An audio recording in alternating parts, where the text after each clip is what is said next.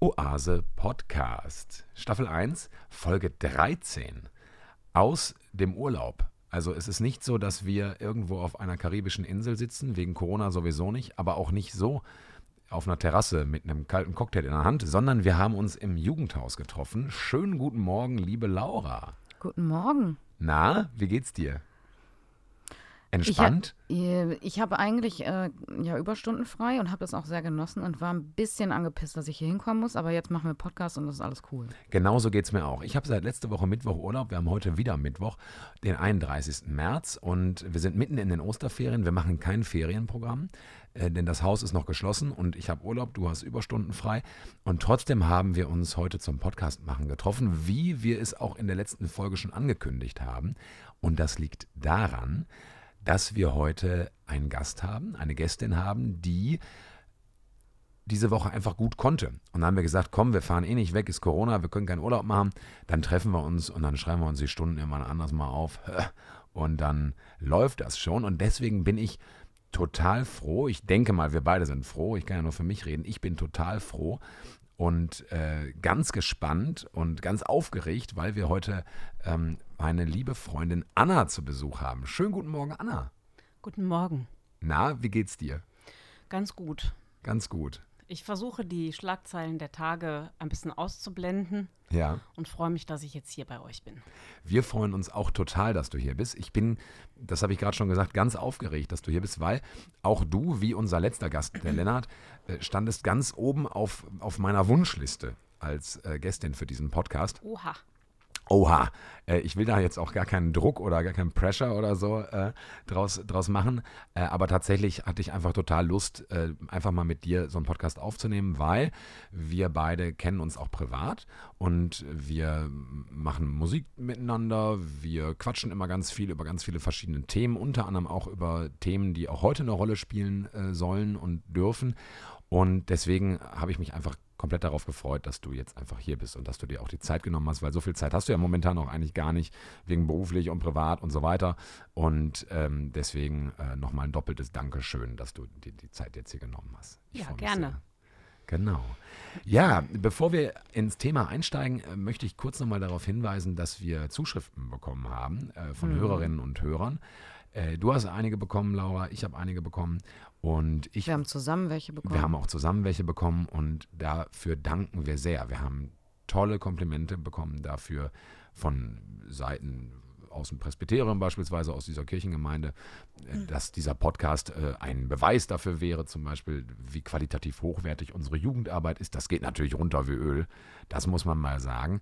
Und ich habe auch eine ganz lange E-Mail bekommen äh, von jemandem, der unsere theologischen Inputs sehr aufmerksam hört und äh, da einfach nochmal ergänzend ganz viel zu geschrieben hat und nochmal Literaturtipps gegeben hat und so. Da war ich auch super dankbar und fand das total schön und total toll. Weil das natürlich. saß ich bei Wikipedia und habe meinen Podcast vorbereitet. genau. Aber das, das zeugt natürlich davon, dass wir tatsächlich Hörerinnen und Hörer haben, die diesen Podcast sehr aufmerksam hören. Und das ist natürlich einfach eine wunderschöne Rückmeldung. Das, äh, was wir hier machen, nicht nur für uns Seelenbalsam ist und irgendwie Beschäftigungstherapie, weil Laura und ich gerade irgendwie keine Jugendlichen sehen und keine Kinder, sondern dass es tatsächlich auch was, was mit Inhaltvermittlung zu tun hat und dass es vielleicht auch ein Bild davon gibt, äh, was hier im Jugendhaus so läuft und äh, wie wir so ticken und was hier so unsere Themen sind. Nicht wahr, Laura? Ja, auf jeden Fall. Ja, ne? also wir haben uns sehr, sehr gefreut. Vielen Dank für diese schönen Zuschriften und diese. Ich habe übrigens eine Radiostimme, habe ich rückgemeldet bekommen. Habe ich mich sehr drüber gefreut. Boah, Nice. Jetzt wäre nur die Frage, ob du eine WDR4-Radiostimme hättest, weil dann müsstest du permanent gut gelaunt sein. Oder so eine ätzende 1-Live-Radio.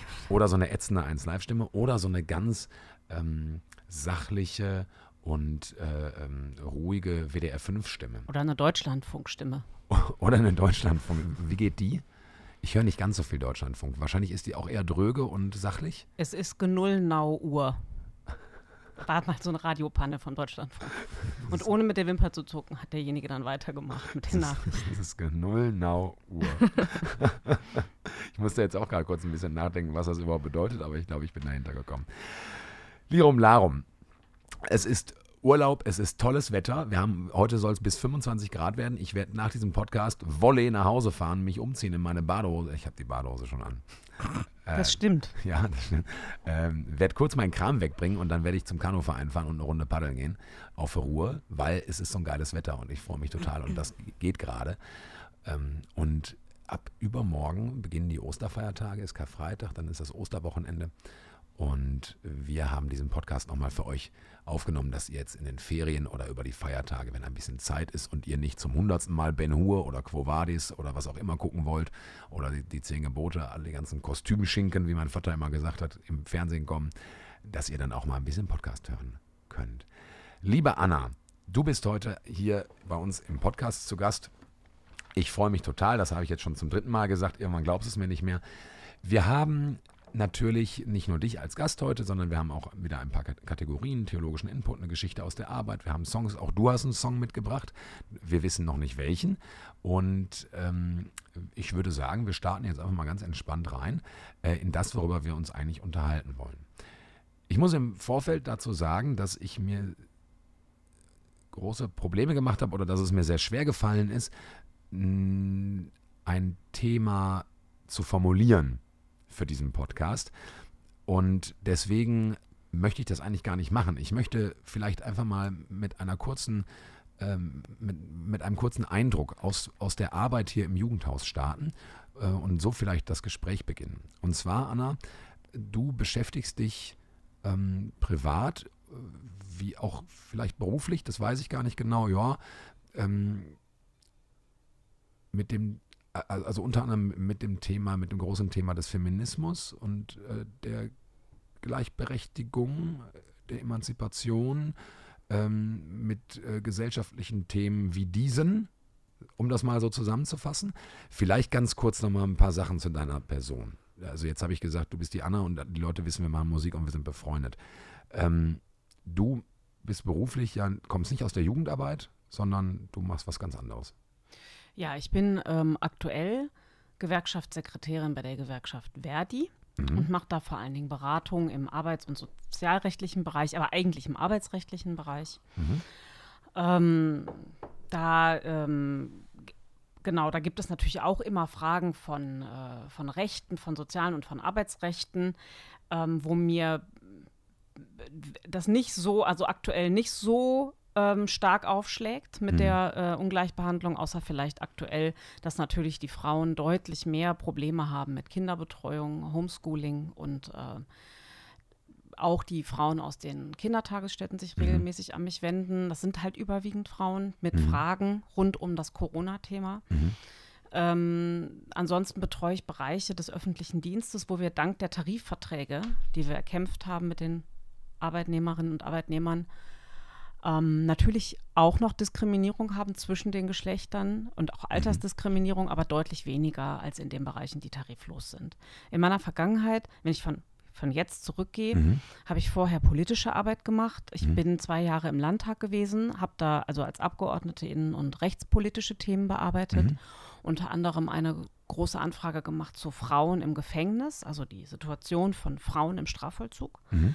ähm, was sehr interessant war und ähm, habe vorher studiert, aber nebenbei auch beim Radio gearbeitet, ähm, auch hier im Ruhrgebiet, beim Lokalradio, ähm, beim Bürgerfunk habe ich mal gearbeitet, ähm, habe Presse- und Öffentlichkeitsarbeitsseminare gemacht, genau, und habe Politikwissenschaften an der Uni in Duisburg studiert. Bin ähm, aber erst hier hingezogen, komme ursprünglich aus Neuss am Rhein. Es ist eine Stadt, die wahrscheinlich dafür bekannt ist, dass sie schon immer CDU regiert war und das größte Schützenfest Europas hat. Ähm, ich Besteht weiß da ein nicht. Zusammenhang? Es, ähm, ja, äh, ja, es mag vielleicht ähm, für viele Leute urig und sympathisch klingen. Meine Sache war es nicht und ich wollte so schnell wie möglich da raus. Und bin dann mit 19 äh, dann sofort nach Duisburg gezogen. Duisburg muss man wollen, mhm. ja, aber ähm, ich bin trotzdem da immer glücklicher gewesen als jemals in Neuss. Ähm, mhm und fühle mich da deutlich besser aufgehoben, ähm, menschlich, kulturell und auch sonst so. Genau. Und ähm, in Neues, ja, aber ich weiß nicht, was du gleich noch fragen willst. Ich will jetzt mhm. nicht meine ganze Kindheit und Jugendgeschichte aufrollen, aber wenn du jetzt also das Ober, den Oberbegriff des Feminismus für diese Talkrunde schon gewählt hast, mhm. ähm, kann man das vielleicht ähm, sagen, dass man äh, eigentlich ist das ein Bewusstseinswerdungsprozess. Es sei denn, man ist vielleicht aufgewachsen mit ähm, feministisch orientierten Eltern, die einem das sofort mitgeben, aber das ist ja in den seltensten Fällen mhm. ähm, der Fall, sondern man spürt irgendwann bewusst oder unbewusst deutlicher oder undeutlicher, dass es Unterschiede gibt äh, in der Gesellschaft und im eigenen Leben. Mhm. Bei mir hat das, glaube ich, so ein bisschen so angefangen, ähm, dass ich, als ich Jugendliche war, so in dieser Phase zwischen 12 und 14 mhm. ähm, unglaublich vielen Übergriffen sexueller Natur ausgesetzt gewesen bin mhm. und das im Prinzip in der Alltagskultur hingenommen worden ist. Also ich bin, im, ich ja. bin im Bus angefasst worden, ohne dass ich das wollte. Mhm. Ähm, also du stehst im Bus und es ist voll und es, dich grapscht jemand an und du drehst dich um und siehst nicht, wer es gewesen ist. Und manchmal ist es aber auch offen so gewesen ältere Männer haben sich neben mich gesetzt, mich angefasst ähm, am Knie oder mich angesprochen. Es gab sehr viele so Situationen, wo ich mich bedroht gefühlt habe durch die Präsenz von mhm. Jungs und Männern, die sich sehr selbstverständlich ihren Raum genommen haben. Mhm. Ähm, und ich mich, eine Zeit lang habe ich mich nur noch vorne zum Fahrer gesetzt und bin aus dem Bus raus und dann bin ich gerannt erstmal, mhm. weil, ich den, weil ich auf jeden Fall verhindern wollte, dass mir irgendjemand hinterhergeht. Baustellen waren Horror. Ich habe die Straßenseite gewechselt, wenn ich größere Ansammlungen von Männern gesehen habe. Jetzt muss man wissen, dass das Schützenfest in Neuss, vielleicht ähnlich wie das Oktoberfest in München, sehr, sehr alkoholgetränkt ist und dort bestimmte Vorstellungen von wir sind die Könige und wir können uns das nehmen, was wir wollen, noch verbreiteter sind als mhm. woanders. Männliche Vorstellungen. Männliche von. Vorstellungen, mhm. ja. Ähm, genau, und da, so habe ich das eigentlich erstmal gemerkt in so einer angstbesetzten Situation und dass ich irgendwie das Gefühl hatte, ich muss mich immer verteidigen und muss immer Grenzen, sehr, sehr starke Grenzen ziehen. Ich bin dann auch eine Zeit lang wirklich, ich habe mir die Haare schwarz gefärbt, sehr dunkel geschminkt, schwarze Klamotten wollte halt einfach auch gar nicht auffallen und nicht gefallen. Mhm. Ähm, dann haben wir sehr schnell natürlich, wie ich weiß nicht, ob das heute nicht noch viel, viel schlimmer ist in Zeiten von Instagram mhm. und Co., aber so eine Normierung von Körpern über Werbung, Schönheitsideale, die gab es bei uns auch. Mhm. Andererseits gab es natürlich auch nicht die Vorteile von Social Media, dass man eben andere Beispiele gesehen hat. Also heute hat man ja das, den Vorteil, man sieht krass viele Influencer, die sich, also die Schönheitsvorstellung mhm. prägen. Und man hat aber auch eine Gegenbewegung. Und das hatten wir damals nicht. Wir mhm. hatten ja nichts. Wir hatten, ja, wir hatten MTV ähm, und Viva, ähm, aber wir hatten kein Internet, keine Handys mhm. und ähm, so. Also genau. Und ähm, das war so der erste, das erste, erste Gefühl. Und dazu muss ich noch sagen, dass ich in Neuss in so einem gut bürgerlichen Viertel aufgewachsen bin, mhm. wo man äh, einmal im Jahr immer so einen Lärm gehört hat, so einen Demo-Lärm. Und ich habe dann irgendwann mal gefragt, was ist denn das hier für eine Demonstration? Und dann habe ich erfahren, dass eine Straße weiter, mitten in so einer richtig tollen, großbürgerlichen Siedlung, ein Frauen Frauenabschiebegefängnis war. Mhm. Das gibt es inzwischen da nicht mehr. Es ist jetzt alles in Büren. Aber damals saßen dort Frauen in Haft. Und ähm, ich habe gefragt, warum sind das Kriminelle? Und der überwiegende Teil hat gegen aufenthaltsrechtliche Bestimmungen verstoßen ähm, und hat sein Aufenthaltsrecht verwirkt, unter anderem, weil sie zum Beispiel von ihren Männern sich haben scheiden lassen, von ihren deutschen Männern mhm. ähm, und kein eigenständiges Aufenthaltsrecht hatten. Und ich habe erst, habe dann so langsam verstanden, dass das gar keine schwerkriminellen Frauen sind, die da sitzen, sondern dass das irgendwie eine komische Regelung ist, dass, dass Frauen dort eingesperrt sind, damit sie sich einer Abschiebung nicht entziehen können. Und das waren so die ersten Eindrücke, mit denen ich so gestartet bin. Aber ich muss sagen, in der Schule und auch noch am Beginn des Studiums und im Verlauf des Studiums habe ich mich immer gleichberechtigt gefühlt und mhm. hatte den Eindruck, dass bis auf diese körperliche Präsenzproblematik, die etwas besser wurde, je älter ich wurde und je dominanter ich auftrat, mhm. ähm, dass ich da eigentlich keine großen Probleme habe. Und ein anderer, also weitere Bewusstseinserweiterung kam eigentlich erst später. Mhm. Okay, wir reden gerade darüber, du bist in Neues aufgewachsen, großes Schützenfest, CDU regiert, äh, Frauengefängnis und so weiter. Äh, können wir das zeitlich ein bisschen einordnen?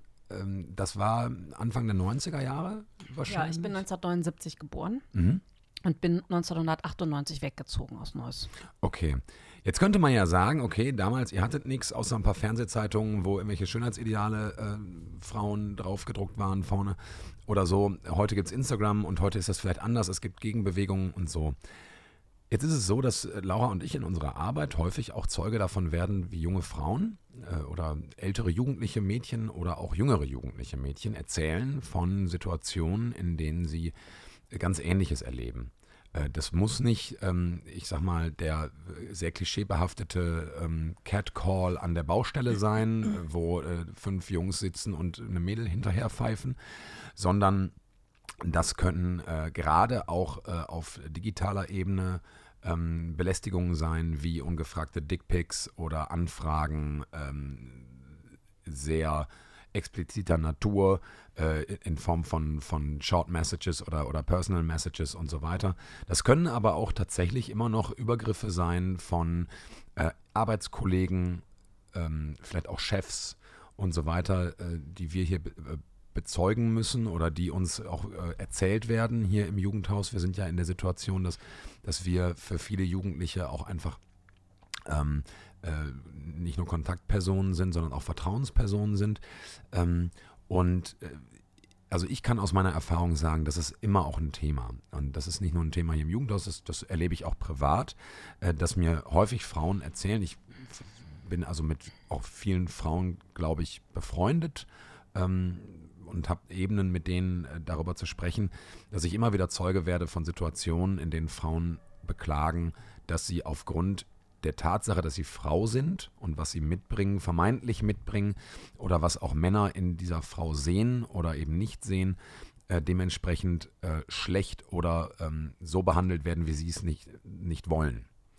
Das ist also, ich glaube, äh, immer noch einfach ein großes Thema. Diskriminierung, Ungleichheit, Sexismus und so weiter. Ähm,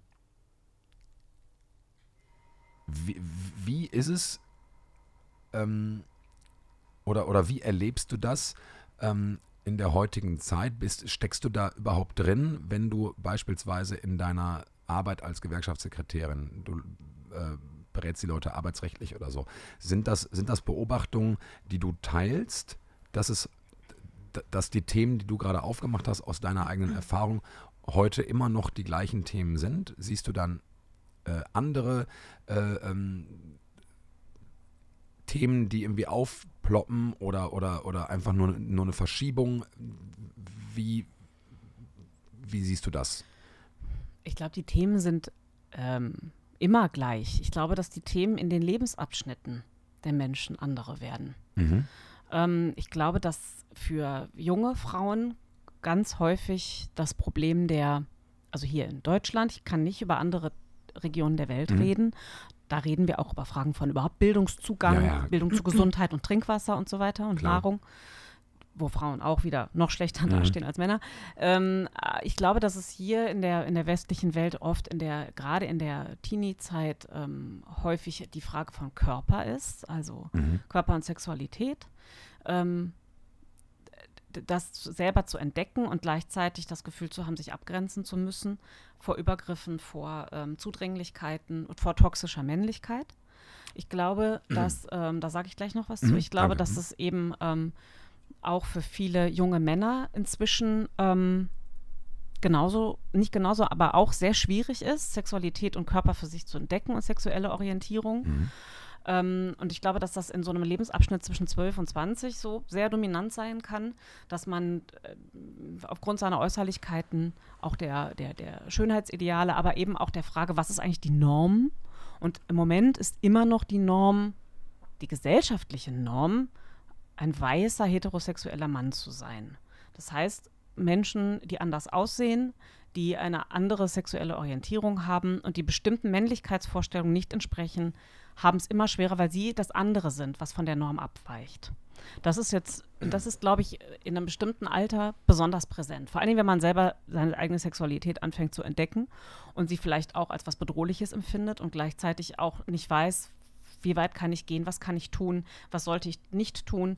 Und ähm, ich glaube, dass es immer noch zu viele junge Männer gibt, obwohl es da einen großen Bewusstseinswandel gibt mhm. in Teilen der Jugend, aber immer noch zu viele junge Männer gibt, die genau dieser Norm entsprechen wollen und ähm, eben auch glauben, mhm. dass sie das mit einem gewissen Form von territorialem, aggressiven und dominanten Verhalten nur tun können. Ähm, und auch diese Männer sind äh, gefangen in dieser Norm. Äh, und jetzt kann man sagen, das ist irgendwie. Ähm, also ich will gar, ihr merkt vielleicht schon, da komme ich aber gleich nochmal drauf, ich will gar nicht so krass sagen, das sind die Täter und das sind die Opfer, weil ich glaube, das, ist, äh, das sind strukturelle Vorstellungen, der, mit denen wir sozialisiert werden. Ähm, auch Mädchen werden immer noch anders sozialisiert als Jungs, Mhm. häufig. Und ähm, ich glaube, dass äh, es in dieser Struktur potenziell, also möglicherweise, ähm, Gewinner bzw. Profiteure gibt und Verlierer und Verliererinnen. Und die können auch beiderlei Geschlecht sein. Mhm. Ähm, das ist verwoben. Das ist nicht so, dass man sagen kann, hier ist schwarz und da ist weiß, da ist oben, da ist unten, da ist äh, Gewinner und da ist Verlierer. Auch ich als weißes, als weiße junge Frau mit Bildungsbürgereltern habe damals an bestimmten Stellen auf der Profiteursseite gestanden dieses Systems, ähm, habe aber körperlich das Gefühl oft gehabt, ich bin eher bei den, bei den Verliererinnen. Mhm. Ähm, so. Und ich glaube, dass, dass diese Körperlichkeit immer noch ein wichtiges Thema ist und die Frage von digitalen Medien natürlich noch mehr Möglichkeiten der Übergriffe Mhm. ermöglicht, ja, zu sagen, so, dir näher ich mich jetzt noch auf eine ganz andere, respektlose Art und Weise. Auch die Frage, welche Fotos ne, von mir gehen, worum das hat, dieses Problem hatten wir damals jetzt nicht. Ja. Mhm. Ähm, aber wenn du in einen anderen Lebensabschnitt eintrittst, das fängt dann meistens nach der Ausbildung an mit, der, mit dem Beruf ähm, und noch später mit der Familienphase. Da wird es dann, bei mir war es so, dass die Körperlichkeit nicht mehr so zentral war. Mhm. Die Frage aber natürlich die Verfügung über meinen Körper sehr wohl, wenn es zum Beispiel um Reproduktion geht. Also, wer bestimmt, wann ich eigentlich ein Kind zu bekommen habe, wie viele, ob ich das nicht möchte, ähm, was ich dann beruflich machen kann und was ich nicht machen kann. Und das erlebe ich in meiner arbeitsrechtlichen Beratung natürlich. Also die krasse sexuelle Gewalt erlebe ich als Beraterin zum Glück sehr, sehr, sehr selten, Mhm. dass es da Fälle gibt. Das heißt nicht, dass es sie nicht gibt. Ich erlebe sie aber selten, äh, dass jemand damit zu mir kommt, Mm, sondern es sind dann eher Sachen wie Wiedereinstieg nach der Elternzeit. Mir wird nicht ermöglicht, diese und jene Tage zu arbeiten. Mein Arbeitgeber will mir nicht ermöglichen, äh, meine Arbeitszeit so und so zu verteilen und ich habe ein Betreuungsproblem. Und das sind diese strukturellen Geschichten, die dann zuschlagen. Und ich habe, äh, ich fühlte mich noch einigermaßen gleichberechtigt beim Berufseintritt. Mhm. Aber als dann in die Familienplanung ging, merkte ich, dass, es, dass, es nicht, dass ich es nicht bin. Weil prinzipiell Kinder zu bekommen in dieser Gesellschaft ähm, einen automatisch in eine bestimmte Rolle drängt und auf bestimmte Sachen zurückwirft. Und ähm, es hilft sehr, wenn man einen Partner oder eine Partnerin hat, der oder die ähm, progressives Verständnis von Arbeitsteilung hat. Mhm.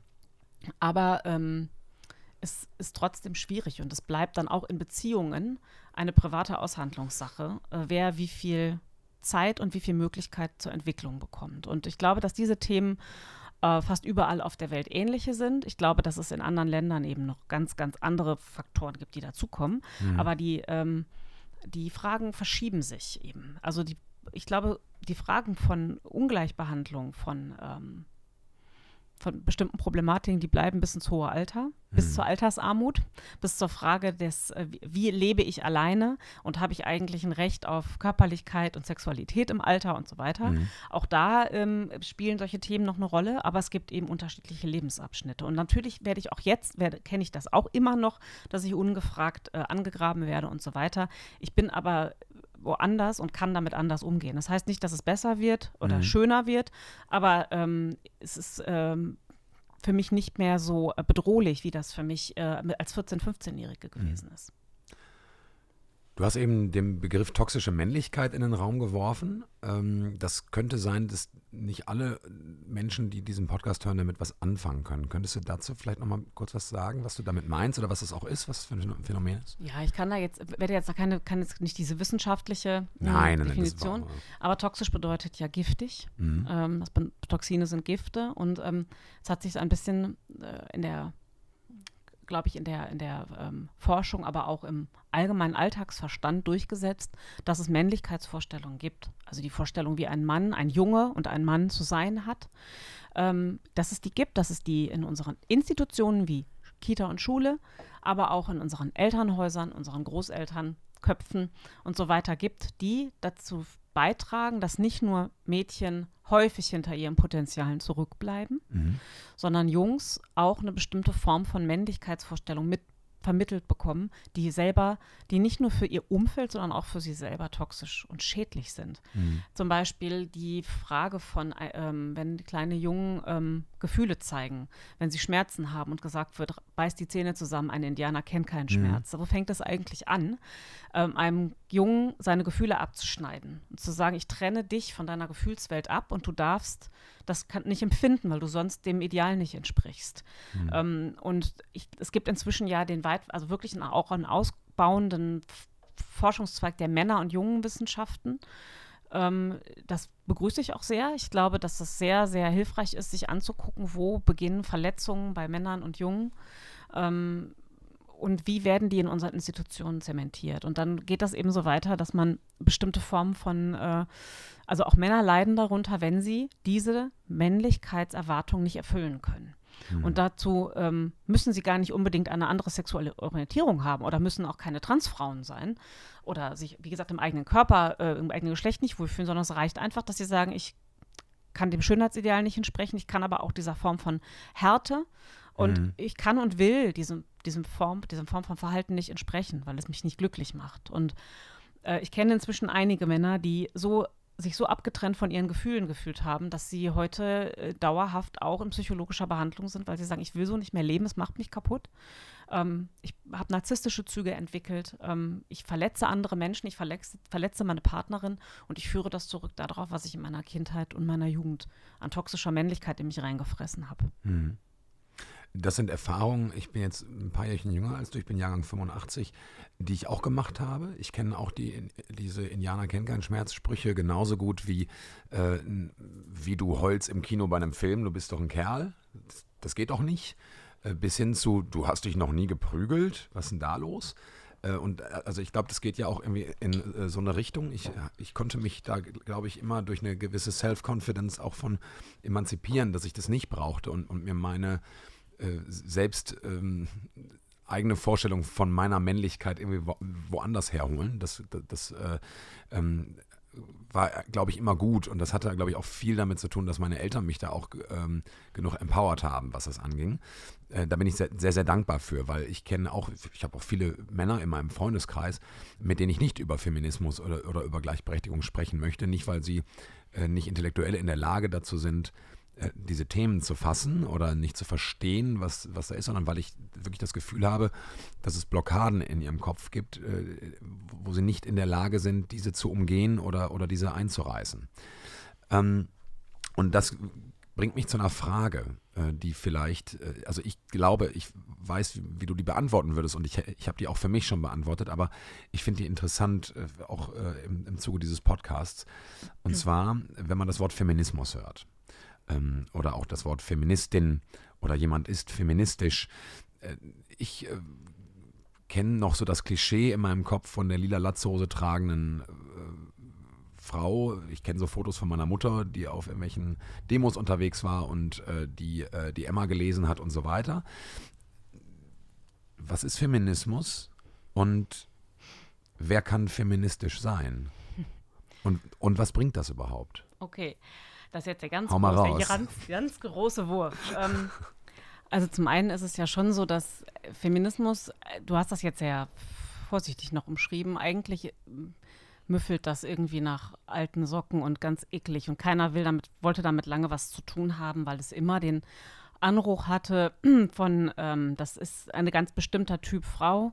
Und damit ging ein riesiger Sack von Klischees in den Köpfen der Menschen einher, ähm, von sexuell frustriert über ähm, aggressiv, ähm, Kampffrau, ähm, über Äußerlichkeiten. Dieser Schmährucksack, der war so riesengroß und ähm, es gibt genau, also man wollte sich einfach lange nicht damit identifizieren und ich glaube auch ich habe lange gedacht, nee, also das, äh, das, was mir da angeboten wird, sagt mir erstmal nicht zu, aber das führt natürlich, das kam natürlich daher, dass ich mich ähm, auch immer nur mit einer ganz bestimmten Form, die am lautesten geschrien hat, das war damals Alice Schwarzer und Emma, also so bis, ne, in die 90er Jahre hinein beschäftigt hatte und gar nicht geguckt habe, was gibt es eigentlich alles für Ansätze und warum brauche ich das eigentlich selber? Ich habe ja eben gesagt, ähm, dass ich mich so bis zum Ende meines Studiums eigentlich überhaupt nicht benachteiligt gefühlt habe. Oder benachteiligt ist auch ein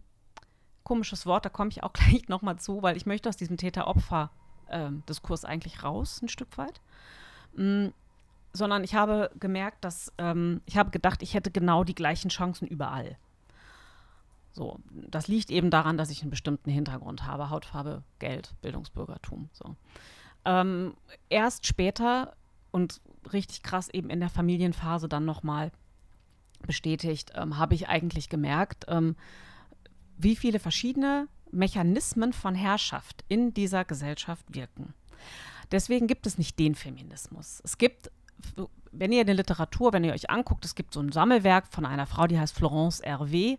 Da gibt es dann die Geschichte der äh, deutschen Frauenbewegung. Da wird man sehen, es gab dann irgendwie vor ähm, vielen, also vor einem Jahrhundert, gab es die Frauen, die sich fürs Wahlrecht eingesetzt haben. Es gab Clara Zetkin, es gab Rosa Luxemburg, die sich nicht selber als Feministin bezeichnet hat, aber durchaus an vielen Stellen eben auch Fragen von Stellung der Frau sozusagen mit thematisiert hat, vor allen Dingen der Arbeiterin. Dann gab es die ähm, zweite Welle des Feminismus, das ist die, von der du gerade sprichst, Simon, die dir vielleicht selber als kleines Kind noch aus den 70er, 80ern im Kopf geblieben ist. Und dann gab es im Prinzip in anderen Ländern nachholend Wellen und es gab dann jetzt dann nochmal, ähm, es ist jetzt sehr grob, was ich sage, ich weiß, da wird es vielleicht auch Zuschriften geben, die sagen, das stimmt so nicht, aber ich mache es sehr, sehr plakativ, breche es runter. Und dann gab es Ende der 90er, Anfang 2000er große Debatten um das Thema äh, biologisches Geschlecht, äh, äh, biologisches Geschlecht, soziales Geschlecht, Gender, Stichwort Judith Butler, ähm, sehr, sehr wissenschaftlich für viele. Aber die Frage eben, hängt eigentlich das, wie ich mich als Frau konstruiere oder als Mann, ähm, hängt das mit meinem biologischen Geschlecht zusammen oder ist es eigentlich eine Form von Rollenzuschreibung, die man selber auch mit ähm, konstruiert also, oder mitproduziert, Doing Gender. Und danach gab es natürlich auch noch ähm, große Bewegungen im Bereich äh, Queer, also ähm, Lesben, Schwule, Bisexuelle, äh, Transmenschen und so weiter und so fort. Da gibt es inzwischen ja wirklich auch sehr, sehr ausdifferenzierte äh, Ansätze, ähm, die sich aber auch auf Grundfesten des Feminismus mitbeziehen. Ähm, so, das war jetzt wirklich ein sehr grober Abriss. Ja? Und es gibt nicht den Feminismus, sondern ich glaube, das, was uns in den Köpfen schwebt, ist ganz häufig der Bürger, also der Feminismus, der von überwiegend bürgerlichen weißen Frauen in den 70er, 80ern ähm, hier stark war, der auch nicht schlecht ist, der ganz, ganz viele Sachen erkämpft hat. Ich rede über diese immer noch schwelende Diskussion um meinen eigenen Körper. Habe ich das Recht, einen Schwangerschaftsabbruch vorzunehmen? Um die Frage, welche Rechte habe ich? Darf ich ein eigenes Konto eröffnen? Und darf ich arbeiten oder muss ich dafür die Erlaubnis meines Mannes einholen? Das war ja bis in die 80er noch hier. In den 90er Jahren hatten wir die Diskussion um sexuelle Gewalt in der Ehe. Ja, da haben äh, auch Politiker, die heute noch im Bundestag sitzen, ähm, die Meinung vertreten, dass es in der Ehe keine Vergewaltigung geben kann. Solche Sachen sind äh, Verdienste auch der zweiten Frauenbewegung und auch Alice Schwarzer hatte da ihren Platz und das will ich überhaupt nicht kleinreden. Dennoch ist es häufig so wahrgenommen worden, als ob wir hier Opfer und Täter haben und uns in unvereinbaren Fronten gegenüberstehen. Und das konnte kein Ansatz für mich sein. Ja? Ich fand, ähm, ich bin in 2010, 2009 ungefähr über eine Gruppe von Frauen auf die feministische, ähm, sozialistische Wissenschaftlerin Frigga Haug gestoßen, die ähm, ganz interessante Ansätze hat. Und ich, einer hat mich halt, also es gibt einen so einen Text, ähm, den hat sie in den in der zweiten Frauenbewegung geschrieben, da war sie auch schon aktiv. Der hieß äh, Frauen, Täter oder Opfer. Und der hat einen Riesenskandal ausgelöst in dem sagt sie, Frauen produzieren die Verhältnisse, unter denen sie leiden, selber mit. Um, ähm, und hat nicht gesagt, die sind selber schuld. Es geht nicht um die Schuldfrage, sondern es geht um die Frage, wie sind wir als Frauen eigentlich in dieses System verstrickt? Was tun wir jeden Tag, um diese Geschichten, die uns so stören, die strukturellen Geschichten, die alltäglichen Geschichten, uns selber zu zementieren? Wie verhalten wir uns? Wo sind unsere inneren Widersprüche? Wo schaffen wir es sehr schnell, Empörung zu organisieren, blenden aber aus, wie wir selber uns jeden Tag in diese gewaltförmigen Verhältnisse reinweben. Und kann nicht der einzige Ausweg aus dieser Situation sein, sein selber zu reflektieren, wo stehe ich, wie bin ich in diese Widersprüche verwoben und anzufangen, daran zu arbeiten. Das hat einen riesen Aufschrei gegeben damals. Ähm, aber ich finde es einen sehr interessanten Ansatz, um sich darüber bewusst zu werden, ähm, also was sind die gesellschaftlichen Strukturen, in denen ich mich bewege und was tue ich da drin? Wie verhalte ich mich da drin und wo gibt es Möglichkeiten, mich zu verändern? Und ähm, das heißt natürlich nicht, dass man Ungerechtigkeiten, ähm, Gewaltverhältnisse nicht benennt und die sie nicht erkennen soll.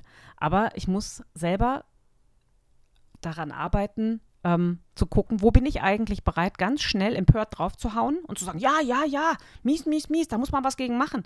Und wo sind eigentlich die Punkte, wo, ich, wo mein Kopf selber noch gar nicht so weit ist, ähm, wirklich was zu verändern. Können wir gerne, also wenn ihr da spezifische Fragen habt, können wir da gerne nochmal drüber, nochmal drauf eingehen. Aber ja. Können Männer Feministen sein? Ja, können sie schon. Ähm, Wichtig ist, glaube ich, dass Männer erkennen, dass sie ihre eigenen Kämpfe kämpfen müssen. Und dass sie nicht sagen können, ich bin jetzt ein Feminist und ich regel das jetzt stellvertretend für die Frauen.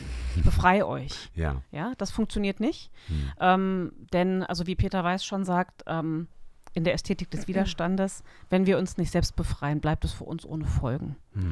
Ähm, und Männer, ich finde das schön, wenn Männer sagen, ich habe ein feministisches Bewusstsein, hm. weil ähm, da komme ich gleich noch mal kurz zu, wenn das erlaubt ist, ähm, weil Feminismusfragen Menschheitsfragen sind und eben keine Täter-Opfer-Fragen und keine Kampffragen aus meiner Sicht, sondern ähm, Kampf nur als gemeinsamer Kampf aller Menschen. Und ich glaube, dass viele Menschheitsfragen in den feministischen Fragen drin sind. Und wenn Männer sagen, ich arbeite an mir, und ich will raus aus dem Zirkel toxischer Männlichkeit. Ich will mir das nicht mehr geben. Ich rede mit meinen mit, mit Männern, mit Freunden in meinem Umkreis, äh, versuche Bewusstsein zu schärfen für Verhalten, was für andere verletzend und einschüchtern ist. Versuche mich selber mal zu reflektieren, suche das Gespräch, versuche auszubrechen und mir auch Hilfe zu holen, wenn ich merke, ich komme an der Stelle nicht weiter, dann ist, wäre uns, glaube ich, einfach schon viel geholfen. Weil ähm, die Selbstveränderung ähm, natürlich auch ein Raumklima verändern kann. Mhm. Ähm, und gleichzeitig Genau, also glaube ich schon, dass Männer Feministen sein können. Was Männer nicht sein können, ist ähm, Frauenbefreier. Mhm. Bevor du jetzt, du hast gerade schon mal ein mhm. paar Mal gesagt, du möchtest gerne nochmal auf diese Opfer-Täter-Geschichte mhm. eingehen und so weiter. Mich interessiert gerade nochmal was anderes, denn du hast äh, gesagt, ähm, die äh, Feministin Frigga Haug hat diesen Text geschrieben, der so eine große Empörung mit sich gezogen hat, nämlich äh, mhm. muss die Frau äh, auch selber an sich arbeiten oder mal Strukturen überdenken oder, oder ne, nee. also nicht an sich arbeiten, sorry, äh, sondern äh, sich der Rolle in, in, in der Struktur bewusst werden, was sie selbst dazu beiträgt, dass, dass sich die Strukturen nicht ändern. So habe ich das verstanden? Ja, also zu, sich also anzugucken, das, was passiert. Ja. Ja. Die Zustände, unter denen wir alle leiden, ähm, sind gesellschaftliche Strukturen, die sich reproduzieren. Also mhm. sich selber jeden Tag sozusagen wieder reproduzieren. Mhm.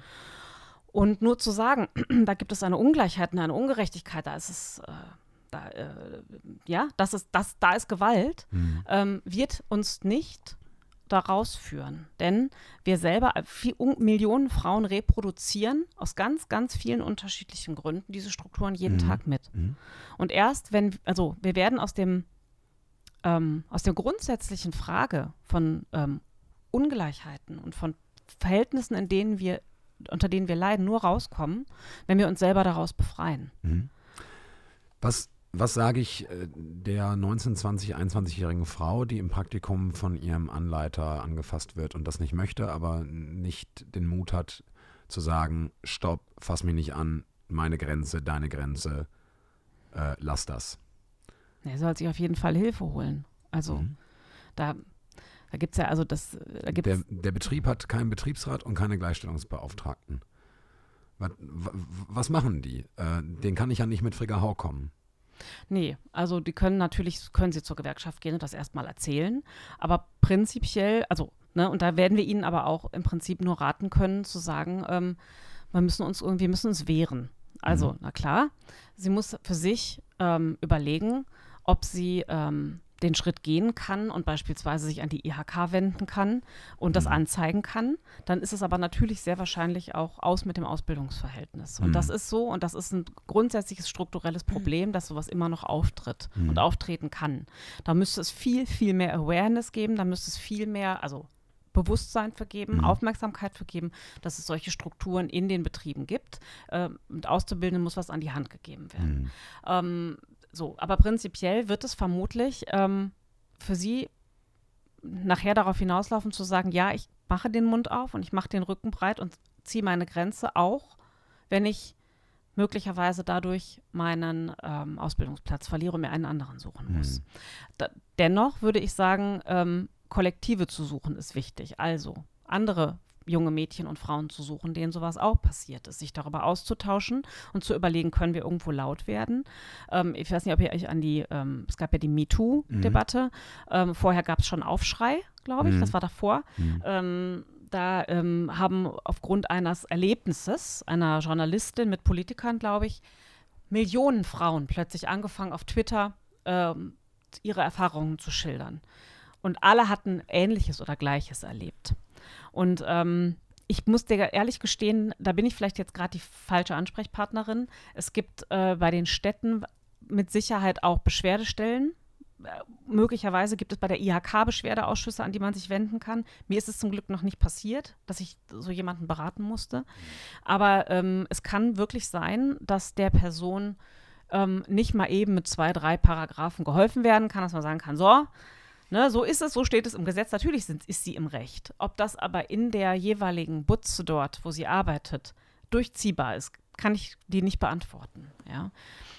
Ich habe gerade darüber nachgedacht, dass das ja verschiedene Strukturen sind, die sich gegenseitig bedingen. Denn wir reden über toxische Männlichkeit, wir reden über Frauen, die vielleicht äh, nicht den Mut haben oder nicht, ähm, nicht den Rücken haben, sich auch aus solchen Situationen zu befreien, in Anführungszeichen, oder vielleicht auch gar nicht Anführungszeichen. Wir hier im Jugendhaus, wir arbeiten natürlich, ähm, was heißt natürlich, wir äh, fahren hier ein, ein äh, ziemlich emanzipatorisch, äh, freiheitlich-pädagogisches Konzept. Wir schulen unsere Mitarbeitenden, unsere Ehrenamtlichen regelmäßig auch zu diesen Themen. Wir versuchen hier eine innere Haltung und eine Sensibilität, ein Bewusstsein zu schaffen. Ich würde jetzt, ähm, ich sage ich sag schon mal, meine Hand ins Feuer legen, dass die meisten Männer, die hier im Jugendhaus ein- und ausgehen oder Jungs, äh, dass die äh, weniger Probleme mit toxischer Männlichkeit haben als jetzt vielleicht woanders. Ähm, und äh, dass wir, wir auch durchaus was dafür tun, dass alle Menschen, aber halt auch die Frauen oder Mädchen, die hier ins Jugendhaus kommen, äh, eine, ein gewisses Bewusstsein bekommen für die eigenen Grenzen und das, was, wa- was man mit sich äh, machen lässt oder was man zulässt und so weiter. Ich, äh, also wir fahren im Prinzip einen präventiven äh, Ansatz, so dass quasi äh, in unserer Hoffnung eine neue Generation heranwächst, Entschuldigung, die, die solche Strukturen gar nicht mehr unterstützt, und zwar von beiden Seiten. Das ist immer so ein bisschen unsere Entschuldigung oder auch das, wohinter wir uns hier verstecken können im Jugendhaus. Das hat aber, ne, das wollte ich damit halt auch sagen, einfach ganz häufig mit der Lebensrealität der Jugendlichen und jungen Menschen draußen auf der Straße oder in den Betrieben oder in den Unis, in den Schulen, wo auch immer was zu tun. Es gibt jetzt auf, äh, auf Instagram eine Seite, der wir hier auch folgen als Jugendhaus. Äh, da geht es um, um, um Catcalling-Momente in Mülheim, wo einfach junge Frauen davon reden, was ihnen tatsächlich passiert, wie häufig sie belästigt werden, wie häufig ihnen hinterhergepfiffen wird, wie häufig sie in, in Situationen kommen, die sie nicht wollen. Und das finde ich schon abgefahren. Also checkt diese Seite mal ruhig aus. Ich weiß jetzt gerade nicht genau, wie sie heißt, aber wenn, wenn ihr Catcalling und Mülheim eingibt bei, bei Instagram, dann findet ihr das sofort. Catcalling ist übrigens der Begriff für hinterherpfeifen oder äh, irgendwie angebaggert werden und, und so weiter. Das habe ich jetzt auch erst neulich gelernt, dass es so heißt. Ähm, ich finde das immer sehr, sehr schwierig. Ich bin froh, dass, dass ich in, in der oder in einer Institution arbeite, wo ich präventiv arbeiten kann, wo ich das Gefühl habe, ich kann äh, Leute auch noch quasi auf, ja, auf, die, auf die gute Seite der Macht ziehen oder so, obwohl ich natürlich auch nicht äh, immer die Weisheit im Gepäck habe. Ähm, so viel erstmal dazu. Ich möchte dir aber gerne noch ähm, mit ein bisschen Blick auf die Uhr gerne noch die Möglichkeit geben, über das Täter-Opfer-Ding zu sprechen, was du gerade schon so, so ein paar Mal irgendwie angeteasert hast. Da wolltest du irgendwie noch, noch drauf eingehen. Naja, eigentlich ähm, wollte ich darüber hinaus einen Blick werfen. Mhm. Oder so. Nämlich ähm, zu überlegen, warum ist, weil du gesagt hast, warum ist Feminismus wichtig? Mhm. Ja. Ähm, ich glaube, dass zum einen der, der Feminismus, so wie, ihn, wie, wie wir ihn wahrnehmen, aus den 60er, 70er, 80er Jahren, ähm, einen äh, relativ engen Blick hatte auf die Gesellschaft hier. Inzwischen sind Fragen von Rassismus dazugekommen, Fragen von ähm, sexueller Orientierung, von sozialem Geschlecht. Ähm, und es tut wirklich allen gut interdisziplinär, das heißt über die eigenen Grenzen hinweg, sich diese Kämpfe anzugucken und die miteinander zu verbinden. Zu überlegen, wie kommen Klasse, Geschlecht, Hautfarbe, Herkunft, diese ganzen Erfahrungen eigentlich zusammen, weil das sind oft Kämpfe, die ineinander verwoben sind. Eine schwarze Frau mit wenig finanziellen Mitteln hat ähnliche, aber auch ganz andere Erfahrungen gemacht als ich. Ein ähm, ja, also und es gibt Männer, die ähnliche Erfahrungen wie du gemacht haben, aber auch wiederum andere. Und es ist unglaublich wichtig, sich gegenseitig liebevoll anzugucken, nicht gegeneinander zu kämpfen und zu sagen, du bist Feministin, du bist gegen Männer, du bist weiß, deswegen kannst du nur, kannst du überhaupt nicht dein Bewusstsein entwickeln ähm, und unseren Kampf mitkämpfen. Also ich glaube, da tut sich gerade auch ganz viel, auch in der Frage, ähm, wo sind wir eigentlich selber mit Klischees und Vorurteilen behaftet. Ähm, da gibt es jetzt auch einige ganz gute Podcasts, kann ich vielleicht mal empfehlen, auf Spotify zum Beispiel von schwarzen Deutschen, Mhm. die nochmal klar machen, dass auch ihre weißen Freunde, äh, Freunde ähm, rassistische Vorurteile haben. Und da habe ich mich selber auch noch ganz oft an die eigene Nase gefasst beim Mhm. Hören und gemerkt, bin mir selber ganz oft auf die Schliche gekommen, wo ich vielleicht noch Scheren im Kopf habe, denn gut meinen ist nicht gut machen. So, das ist das. Nur ein Ja. kleiner Side- Sidekick, äh, weil, äh, ne, in diese Richtung sehr, sehr hörenswert. Ich glaube, dass Männer, ähm, dass alle Menschen jeglichen Geschlechts und jeder geschlechtliche Orientierung gewinnen können, wenn sie feministische Fragen als Menschheitsfragen stellen. Was soll das Mhm. heißen? Ähm, wir haben in dieser Gesellschaft, im, wir leben im Kapitalismus und produzieren Waren und auf eine bestimmte Art und Weise. Gleichzeitig produzieren wir aber auch uns selber wieder. Nämlich, indem wir Kinder bekommen, ne, indem wir uns äh, fortpflanzen sozusagen, aber gleichzeitig eben auch ähm, unsere Gesellschaft, soziale Gesellschaft reproduzieren. Und das ist eng miteinander verwoben. Die Art und Weise, wie wir Waren und Dienstleistungen und so weiter produzieren, ähm, hängt auch damit zusammen, wie wir die Geschlechterverhältnisse produzieren. Was soll das heißen?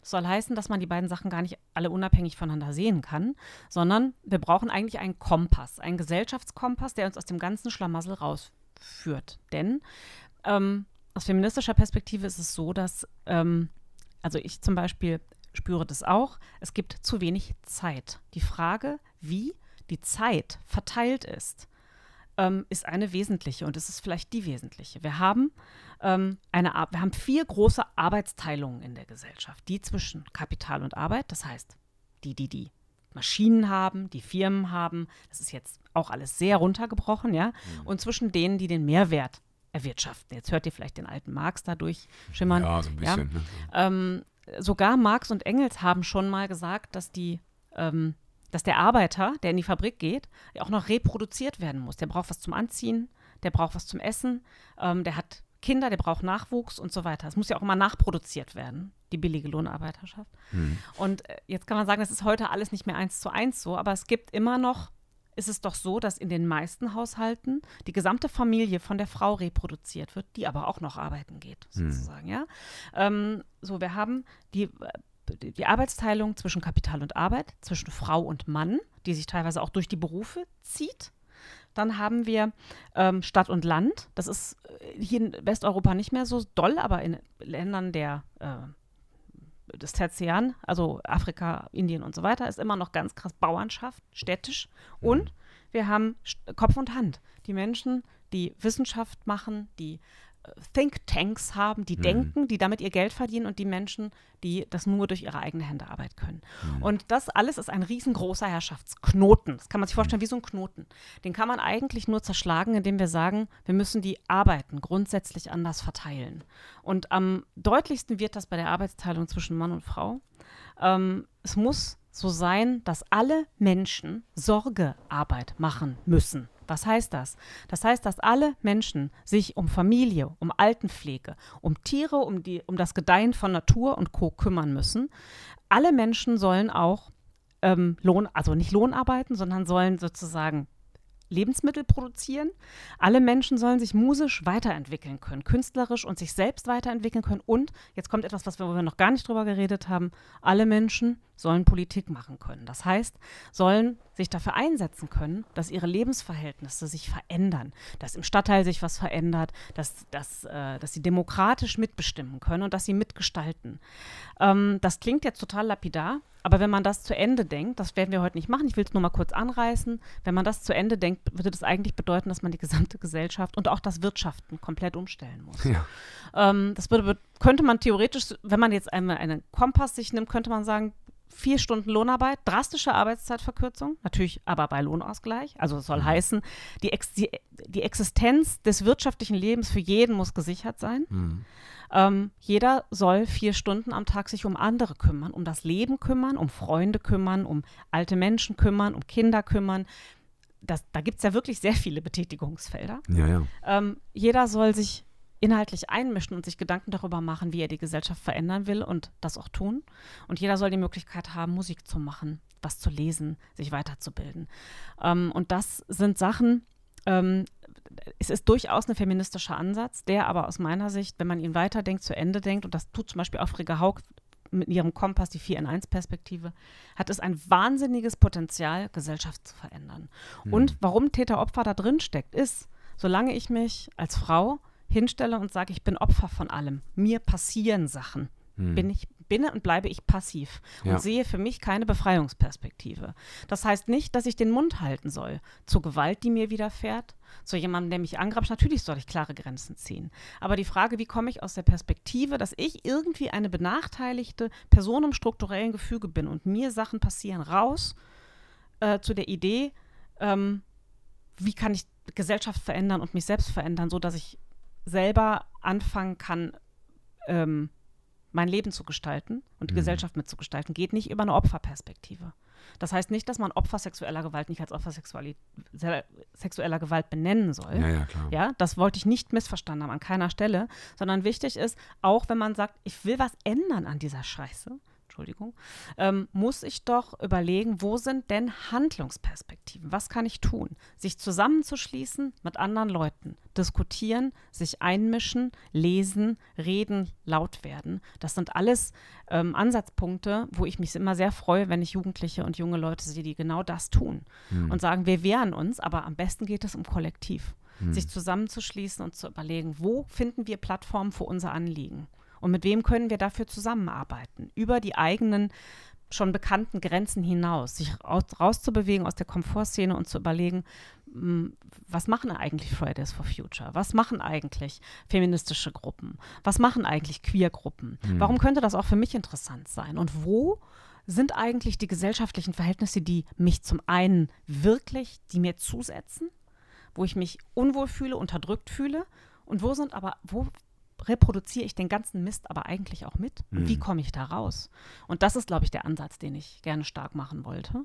Ähm, und kann an der Stelle, wie gesagt, nur Literaturempfehlungen abgeben. Frigga Haug ist äh, ganz spannend, ist aber jetzt nicht so niedrigschwellig. Mhm. Es gibt aber auch ähm, sicherlich noch einige andere Sachen. Ich weiß nicht, ob es auf eurer Homepage die Möglichkeit gibt, noch ein paar ähm, Sachen zu hinterlegen. Mhm. Als Literaturtipps, wenn ja, dann lasse ich dir gern was zukommen.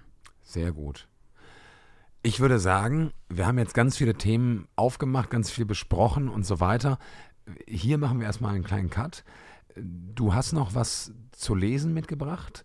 Ich äh, würde vorschlagen, wir machen jetzt erstmal mit, mit unseren anderen Kategorien weiter.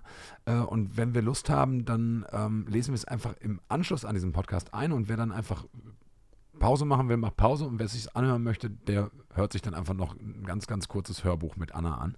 Und äh, bis dahin erstmal, ähm, ich bin super geflasht von all dem, was du erzählt hast. Ähm, und äh, bin gerade so ein bisschen dabei, ähm, darüber nachzudenken, ob ich gerade Lust habe, Revolution zu machen. Und ähm, da passt auch das Lied zu, was ich mit. Ja, äh, genau, dazu kommen wir gleich. Erstmal schon mal bis hierhin, liebe Anna, vielen Dank ähm, für deine Gedanken, für, für das, was du mit uns geteilt hast. Und ich, ähm, boah. Dir raucht der Kopf. Mir, mir raucht der Kopf. Wir machen mal eine kurze Pause. Ich muss das auch mal sacken lassen. Genau. Weil man, ähm, also ich äh, wollte auch noch was dazu ja, sagen. Ja, ach klar. Ich äh, hatte in, ich bin jetzt noch nicht so lange dabei wie du, aber ich hatte immer das Gefühl, dass ich da ähm, oftmals aufgrund ähm, von, von Alter oder jungem Alter an eine Grenze komme bei äh, Mädchen oder jungen Frauen, weil du hast gesagt, das ist ein Prozess und ich glaube, das ist tatsächlich immer so. Ähm, und deswegen ist das, können wir auch in der Funktion, in der wir jetzt hier sind, auch gar nicht viel anderes machen als ähm, Aufklärungsarbeit, Präventivarbeiten mhm. und ja. ähm, vor allem beraten.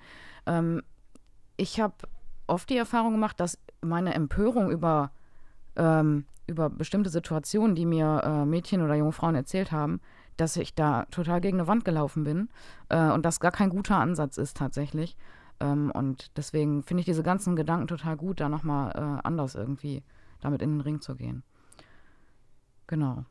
Wir machen eine kurze Pause. Du musst Pause machen. Und wir melden uns, also für euch machen wir gar, gar keine Pause, weil wir einfach nur auf Stopp drücken und gleich wieder auf Record. Aber wir machen jetzt eine kurze Pause und dann sind wir gleich äh, mit unseren anderen Kategorien mit am Start. Die Anna bleibt natürlich noch und äh, Vielleicht will, ergibt sich ja noch ein bisschen. Ey, das ist jetzt ein bisschen radiomäßig, ne? Ich würde jetzt sagen, ja, und dann bis gleich und dann müsste jetzt eigentlich so eine Musik reinfaden, aber das machen wir natürlich nicht. Wir machen jetzt einfach mal kurz auf Stopp.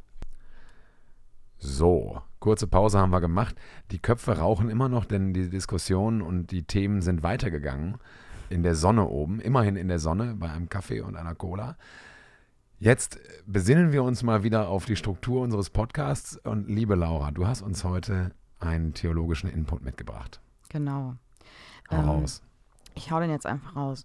Ich wollte äh, tatsächlich einfach mal erzählen, ich habe jetzt in den äh, letzten Folgen mir oft äh, Bibelstellen rausgesucht, ähm, die vermeintlich ins, ins queere Thema passen, wo man vielleicht sagen könnte, ja, was macht die Laura da eigentlich? Sucht die sich irgendwelche Geschichten aus der Bibel raus, die irgendwie äh, da reinpassen? Ähm, und darüber möchte ich heute ein bisschen sprechen. Und zwar ist das ähm, diese, diese Methode, solche Stellen neu zu lesen aus einer anderen Perspektive, ähm, da, damit habe ich jetzt nicht das Rad neu erfunden. Ähm, es gibt tatsächlich eine Queer-Theologie, äh, also eine theologische Strömung, die quasi ausgehend von der Lebenswirklichkeit queerer Menschen ähm, Theologie betreiben möchte.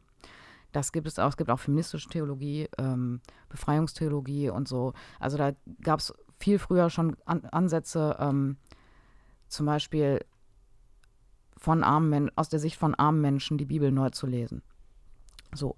Ähm, und ich möchte jetzt einfach mal erklären, was die Queertheologie eigentlich macht. Und zwar ähm, soll eine Befreiung aus dieser heteronormativen Religiosität geschaffen werden. Also das, da geht es dann zum Beispiel um Fragen. Bei mir persönlich jetzt zum Beispiel, ähm, kann ich meine Freundin heiraten und zwar kirchlich? Hm. Ähm, und man möchte halt versuchen, ähm, Genderfragen zu thematisieren und diese heterosexuelle Identität in Frage zu stellen. Denn das habe ich auch schon ein paar Mal angesprochen. Es ist ja so, dass in der Bibel, ähm, die ist von Männern geschrieben und die, ähm, die Geschichten darin finden zu einer Zeit statt, äh, in der ein Patriarchat äh, herrscht. Und da gibt es unterschiedliche Herangehensweisen. Ähm, die erste ist, die Theologie und die Kirchengeschichte auf quere Spuren zu untersuchen. Zum Beispiel, wenn man sich die Frage stellt, war die Kirche eigentlich schon immer homophob oder äh, homofeindlich? Ähm, da guckt man wahrscheinlich eher ins Mittelalter, als, also nicht, wie man vielleicht denkt, äh, man guckt direkt in die Bibel ein, rein, sondern stellt sich die Frage, wo hat das eigentlich angefangen, dass man, ähm, dass man queere Menschen ähm, diskriminiert, mhm. aus theologischen Gründen. Ähm, und zweitens ist natürlich biblische Texte untersuchen. Das ist auch das, was wir bis jetzt hier gemacht haben. Ähm, zum einen werden dann natürlich Texte herangezogen, die, ähm, die rechtfertigen sollen, dass queere Menschen diskriminiert werden können. Zum Beispiel, äh, du sollst nicht bei einem Manne liegen wie bei einer Frau. Ähm, und diese Texte werden dann äh, kritisch untersucht und in ihren historischen Kontext eingeordnet, äh, um quasi diese Rechtfertigung zu entkräftigen. Ähm, oder bei Sodom und Gomorra war das ja genau das mhm. Gleiche. Ähm, dann kann man natürlich Texte in äh, einen queren lebensnahen Kontext auslegen. Und das ist das, was ich zum Beispiel mit ähm, äh, Ruth und Naomi gemacht habe. Äh, einfach zu sagen, okay, vielleicht waren das einfach Lesben. Kann man ja mal so stehen lassen. Ähm, und dazu bedient sich die queere Theologie einer Methode aus der feministischen Theologie, und zwar die Hermeneutik des Verdachts. So nennt sich das. Ähm, und das ist ein Ansatz, der von äh, einer Theologin, die heißt Elisabeth Schüssler-Fiorenza, entwickelt wurde, die ähm, auch maßgeblich die feministische The Theologie mitgeprägt hat. Ähm, und der Grundgedanke ist, ähm, dass durch das patriarchale Umfeld in der Bibel ähm, Frauen und ihre Erlebnisse und ihre, ihre Rolle ähm, und so weiter äh, ungleich überliefert wurden. Das ist die Idee dahinter. Das ist äh, quasi das, was ich auch gerade schon gesagt habe. Die wurde von Männern geschrieben, da geht es nur um Männer und so weiter. Und dass man da versucht, zwischen den Zeilen zu lesen, um überhaupt erstmal ähm, Geschichten von Frauen zu entdecken und die untersuchen zu können. Ähm, das kann man natürlich genauso mit queeren Personen machen. Und deswegen habe ich das zum Beispiel bei Ruth und Naomi gemacht, weil, wenn ich mir jetzt die Geschichte angucke, okay, da sind äh, zwei Frauen und die ähm, gestehen sich irgendwie ihre Liebe und jetzt äh, kann man natürlich da rangehen und sagen, ja, aber das hebräische Wort, da, das äh, spiegelt gar nicht wider, dass es da um eine homoerotische Beziehung geht oder wie auch immer. Äh, kann ich aber einfach sagen, ja, okay, da gibt es auch vielleicht einen lesbischen Verdacht und dann geht es auch nicht darum zu sagen, das ist richtig, und das ist die, die richtige Auslegung, sondern es geht einfach darum, äh, die, die Geschichte in einen lebensnahen Kontext heute nochmal auszulegen. Mhm. Ähm, eine, eine andere klassische quergelesene Geschichte ist die von, äh, von David und Jonathan. Und da kann man zum Beispiel auch ähm, wissenschaftlich, also sprachwissenschaftlich, relativ schnell deutlich nachweisen, dass, äh, dass es da nicht um eine erotische Beziehung geht. Also die hatten definitiv eine sehr innige äh, emotionale Beziehung zueinander. Ähm, aber wenn ich jetzt mit dem schwulen Verdacht, sage ich mal, da rangehe, kann ich natürlich mir äh, die Geschichte auch nochmal anders interpretieren. Mhm. Ähm, und das möchte ich gerne beim nächsten Mal machen. Eigentlich wollte ich heute David und Jonathan machen, aber ähm, mit Blick auf die Uhr habe ich gedacht, machen wir das nicht. Ähm, außerdem fand ich ähm, das viel wichtiger, dass du zu Wort kommst. Äh, genau. Und ich habe äh, bei meiner Vorbereitung gestern äh, nochmal so ein bisschen, ich saß auf dem Balkon, bin in mich gegangen ähm, und habe nochmal über den Aspekt nachgedacht, dass was mir besonders wichtig ist dabei, ist halt nicht, sich irgendwelche Geschichten rauszupicken und ne, das gehört auch dazu, das habe ich gerade erklärt, ähm, aber die Bibel halt einfach ganzheitlich ähm, zu lesen und, mhm. und ihre ähm, Grundaussage versuchen zu fassen. Und da musste ich daran denken, dass du erzählt hast, äh, dass Jesus gefragt wurde, was die, das wichtigste Gebot ist. Mhm. Und äh, er gesagt hat, liebe Gott und liebe deinen Nächsten ähm, wie dich selbst. Und äh, da ist mir aufgefallen, dass, ähm, ich habe schon mal erzählt, dass ich gerne Drag Race gucke. Und diese, ähm, diese Drag Queen, die das macht, beendet jede Folge mit genau dem gleichen Satz. Und das war mir, ist mir gestern erst klar geworden. Und zwar sagt die am Ende immer, ähm, if you can love yourself, how in the hell you gonna love somebody else? Can I get an Aben up in here? Und das fand ich witzig, weil es einfach genau das Gleiche ist und es mir gar nicht klar war. Hm. Genau. Jetzt hättet ihr eigentlich Amen sagen müssen. Amen. So. Ähm, genau, und das war es eigentlich schon. Also ich wollte eigentlich ähm, erklären, was ich da eigentlich mache. So.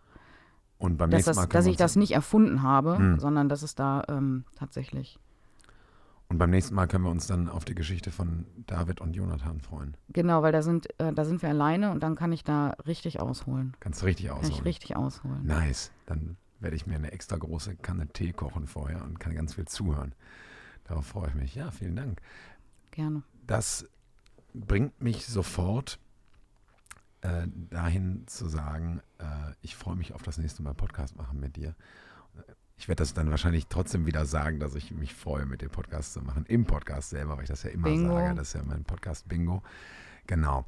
Wie auch immer, ich habe noch eine Geschichte mitgebracht und mhm. ich habe vorher überlegt, ja, ich habe ja noch diese Kroatien-Geschichte offen, die ich erzählen soll, wo es nicht darum geht, dass mein Knie kaputt gegangen ist. Das wollte ich aber heute nicht erzählen, weil ich wollte heute eigentlich auch nur eine ganz kurze Geschichte erzählen, weil ich auch schon so einen Verdacht hatte, dass wir heute lange, lange äh, Gastredezeit haben. Und das ist auch genau gut so, denn dafür laden wir ja Gästinnen und Gäste ein. Weil du wusstest, dass ich so eine Labertasche habe. genau, nein, weil ich einfach aus äh, den Gesprächen, die ich auch so sonst mit dir führe, wenn wir kein Mikrofon äh, vor der Nase haben, einfach weiß, dass es einfach immer viel zu sagen gibt und dass ich mich auch viel dafür interessiere, was du sagst. Und ich habe eine Geschichte mitgebracht, die in einem Land spielt, für das ich große Liebe übrig habe. Und ich weiß, dass ich nicht der Einzige bin hier äh, an unserem äh, oder an diesem Podcast-Mikrofon. Wir sitzen ja gar nicht an einem Tisch wegen Abstand und so, obwohl wir sind heute auch alle getestet, wir sind alle negativ getestet heute. Ich habe ein, eine Geschichte aus Irland mitgebracht und, und Irland ist ja ein, ein, ein Land, ich habe große Liebe für dieses Land. Laura, ich weiß von dir, dass es dir da auch sehr gut gefallen hat und ich weiß auch von dir, Anna, dass du auch ja. sehr gerne in, in Irland bist, dass du da auch Freunde hast, glaube mhm. ich, und dass äh, du da auch durchaus schon mal das eine oder andere Mal gewesen bist. Und Irland ist ja ein Land, ach, da kann man ja tausend Geschichten zu erzählen. Könnte man einen eigenen Podcast draus machen. Tausend Lieder singen. Tausend Lieder singen und tausend Biere trinken. Und ich habe aber eine ganz kleine Geschichte mitgebracht von der junge Erwachsenenfreizeit im Jahr 2016.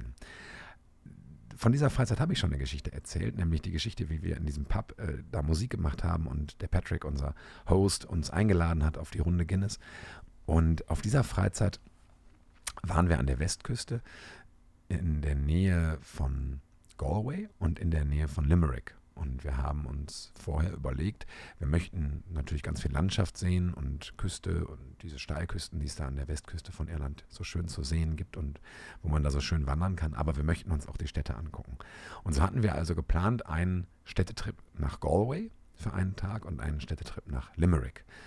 Und Galway, das muss man sich vorstellen, ist im Prinzip eine Stadt, wie sie klischeehafter irisch nicht sein könnte. Wir hatten auch tolles Wetter. Es ist so, dass ähm, Tausende von Menschen auf den Straßen, junge Leute, Künstlerinnen und Künstler, Tänzerinnen, Tänzer, Straßenmusikerinnen, Straßenmusiker, Studentinnen, Studenten, die Pubs sind voll mit Menschen, alle Leute haben irgendwie gute Laune. Galway ist so wunderschön und man, ich bin da durchgelaufen, hatte die ganze Zeit ein Ohrwurm von dem Song Galway Girl ähm, und also ganz toll. Aber Limerick, Limerick ist der richtige Shit.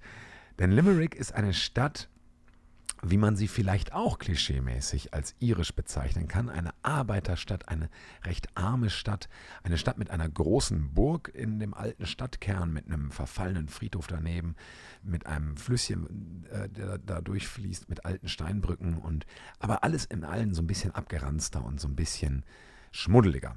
Also eine Stadt, wo wir äh, Ruhrpottkinder uns eigentlich auch direkt wohlfühlen.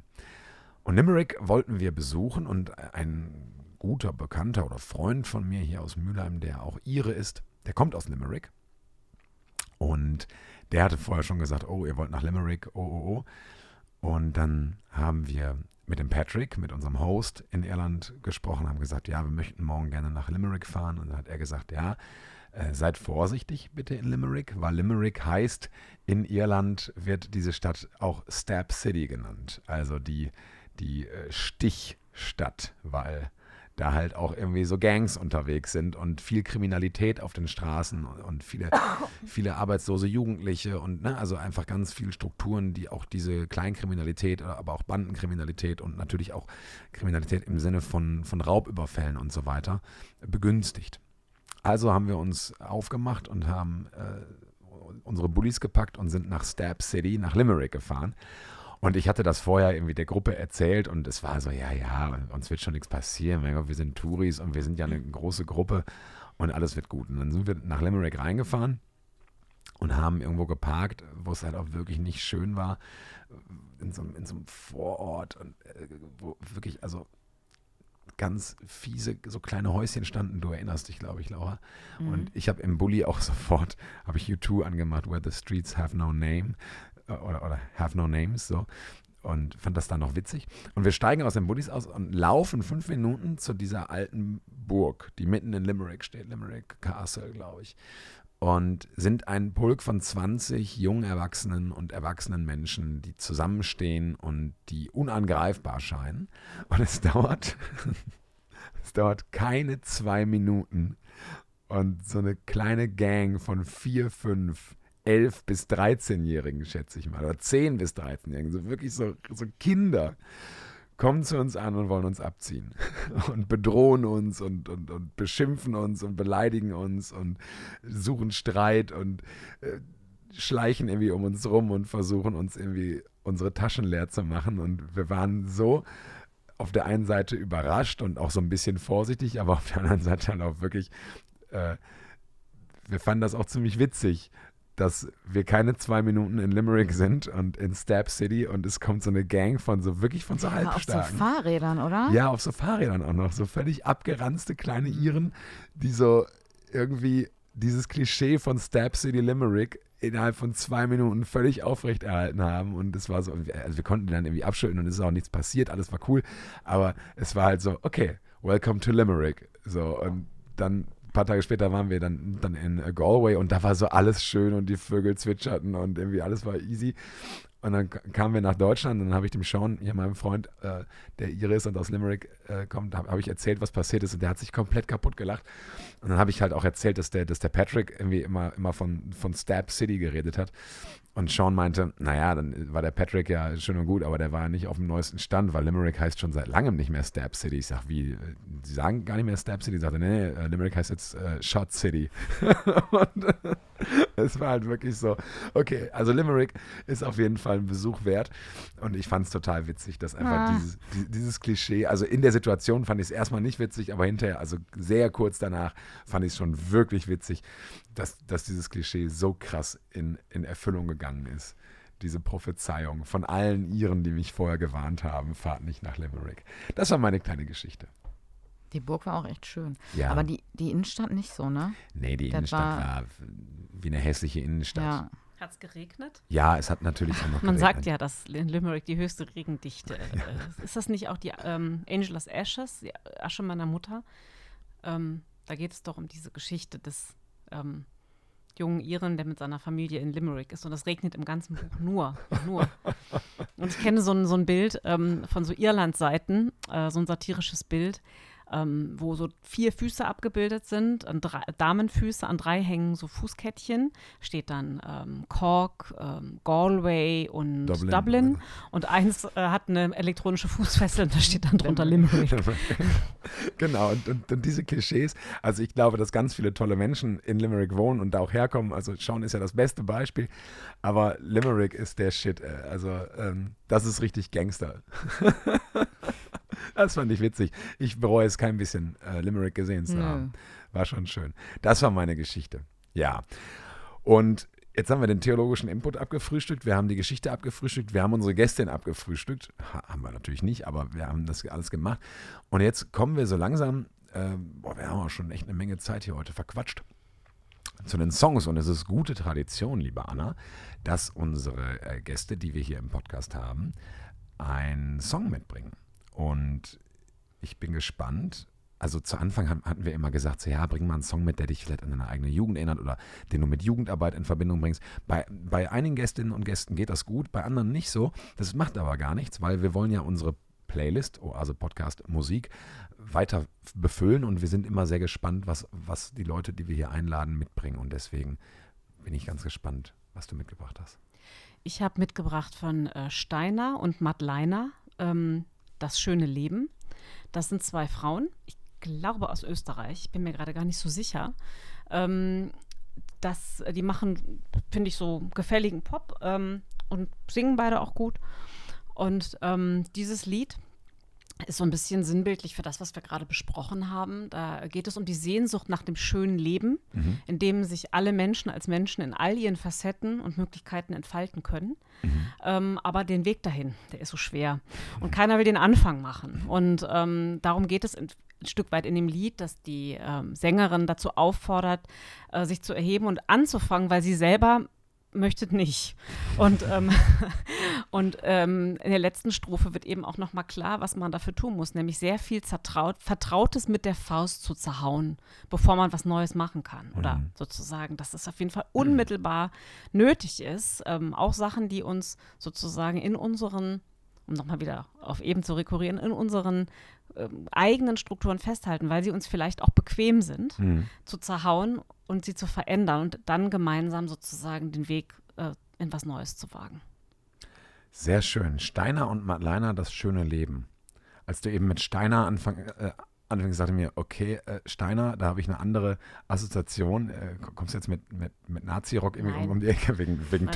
Nein, aber ähm, ich höre mir den Song gerne an. Ich packe ihn natürlich auch in die Playlist und hoffe, dass ich mit dem Namen Steiner dann einfach auch mal was Schönes verbinden werde. Astrein, schön, das schöne Leben. Das hören wir uns gleich an zusammen. Genauso werden wir uns gleich nochmal einmal zusammen anhören, einen Song, den ich mitgebracht habe. Und zwar wollte ich eigentlich was ganz anderes mitbringen. Und dann habe ich aber eben gedacht, nee, das passt heute einfach zu gut. Und dann habe ich in der Pause kurz einmal, ähm, heißt das eigentlich gespotified? Gegoogelt. Also wenn man Songs bei Spotify sucht, ist das gespotified? Ich weiß es nicht. Sagt uns was dazu. Ein Song, den ich letzte Woche im Auto gehört habe, mal wieder von einem Rapper aus dem Ruhrgebiet. Ein Rapper, der ein Kommilitone war von uns glaube ich, Laura. Also der hat auch an der, an der EFH oder EVH, wie sie mittlerweile heißt, studiert. Mhm. Kommt aus Boch, ne, aus Gelsenkirchen. Und der heißt Weekend. Und Weekend, deswegen auch ein guter äh, Jugendhaussong, ist ein Rapper, den ich äh, durch einen Ehrenamtlichen oder durch zwei Ehrenamtliche kennengelernt habe. Vielen Dank an dieser Stelle an äh, die WG 45. Ja, bei mir klingelt da auch was. Weil ähm, ohne euch hätte ich diesen, diesen Rapper niemals kennengelernt und er macht tolle Sachen. Weekend heißt er. Und der hat einen äh, Song rausgebracht, der heißt Boxen. Weekend Boxen. Und in diesem Song äh, legt er in Reimform auf einem ziemlich guten Beat, finde ich, sehr, sehr schön dar, wie toxische Männlichkeit funktioniert. Es geht also so ein bisschen auch darum, dass, dass er nicht versteht, wieso sich äh, junge Männer immer hauen wollen, um irgendwie klare äh, nicht mehr zu diskutierende Rangfolgen zu schaffen. Und als ich diesen Song das erste Mal gehört habe, dachte ich mir, boah, Weekend, Alter, du hast so recht. Und ja, du bist auch ein krasser Sozialarbeiter, Keule, aber du hast auch richtig recht. Geiler Song. Ich feiere den generell von Weekend, feiere ich ganz, ganz viel. Geld ist auch ein toller Song von ihm, aber ich werde reinpacken, äh, Boxen von ihm. Zieht euch das durch die Kapuze, Freunde. Das ist richtig, richtig gut. Ah, haben wir alles, ne? Wir werden wie eben schon angekündigt, äh, gleich das Mikro auch noch offen lassen. Die Anna wird gleich im Anschluss an diesem Podcast, wir werden nichts schneiden, wird sie einfach ein kurzes Kapitel aus einem Buch vorlesen. Dazu sagst du dann auch gleich nochmal kurz eine Minute was, da hast du so viel Zeit, wie, wie du möchtest. Wer also noch gerne äh, sich von der Anna etwas zum Thema äh, Feminismus und so weiter vorlesen lassen möchte, der bleibt jetzt einfach dran. Und für die, die das nicht möchten, die machen den Podcast jetzt ein, einfach aus, weil der offizielle Teil ist jetzt äh, beendet. Laura, sag den Leuten doch noch was Schönes. Bleibt gesund, lass mal nicht über Corona reden. Anna, hast du noch was für unsere Hörerinnen und Hörer, was du noch gerne mitgeben möchtest? Ja, äh, bleibt optimistisch und ähm, genau, vernetzt euch, sprecht miteinander, habt euch lieb bleibt sportlich, bildet Banden. Ganz genau. genau. Macht doch mal das, was auf diesen Aufklebern in, in den autonomen Zentren immer steht. genau. äh, ich möchte euch allen ein. Da steht Fuck the Police. Äh, okay. okay. Ähm, Stimmt, wir haben ja acht, acht Cola, acht Bier. Ich möchte euch ein gesegnetes und schönes Osterfest wünschen. Ein ruhiges, schönes Wochenende wie auch immer ihr das verbringen mögt, wenn ihr ähm, in die offenen Kirchen gehen möchtet oder wenn ihr zu Hause äh, in die äh, Sonntagsgrüße oder Online-Gottesdienste reingucken wollt oder wenn ihr einfach nur äh, Schokoeier im Garten suchen möchtet oder weiß ich nicht, Osterfrühshoppen macht, ist mir alles völlig egal. Ich wünsche euch einfach von Herzen, dass ihr ein schönes Osterwochenende habt. Ich werde das auf jeden Fall haben. Ich habe nämlich tolle Pläne. Und äh, ich sag mal so, äh, Eier suchen im Garten ist fest eingeplant. Und Nächste Woche gibt es keinen Podcast, denn da machen Laura und ich da mal wirklich richtig frei. Das heißt, darauf die Woche gibt es wieder einen Podcast. Ich hoffe, dass ihr Spaß gehabt habt. Ich bedanke mich ganz herzlich, liebe Anna, bei dir für deine Zeit und für deine, ähm, für deine Bereitschaft, hier mitzumachen. Äh, liebe Laura, ich wünsche dir noch einen wunderschönen Urlaub, einen tollen sonnigen Tag und das wünsche ich mir nämlich auch. Und ich in, dir auch. Ja, und in diesem Sinne, bleibt alle gesund. Corona ist nicht vorbei. Bleibt klug, bleibt schlau bleibt lieb zueinander und bis dahin. Auf Wiederhören. Auf Wiederhören. Ciao.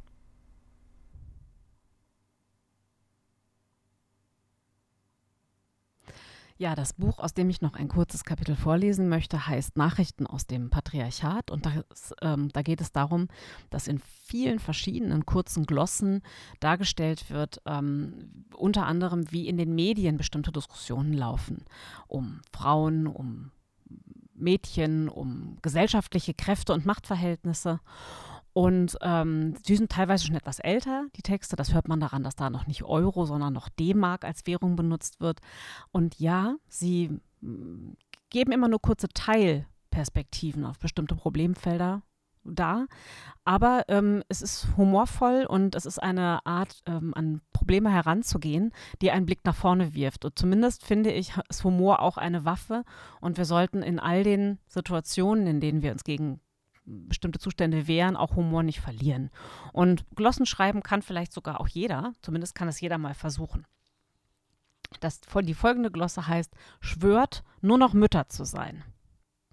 Eskapade meint Seitensprung oder auch unüberlegter Streich, meldet der große Brockhaus. Und der Duden ergänzt, abenteuerlich eigenwillige Unternehmung. Folglich erwarte ich unter der Überschrift Die Eskapaden der Elsa Nickel im letzten November in der Stuttgarter Zeitung erschienen, die Skandalgeschichte eines weiblichen Don Juan.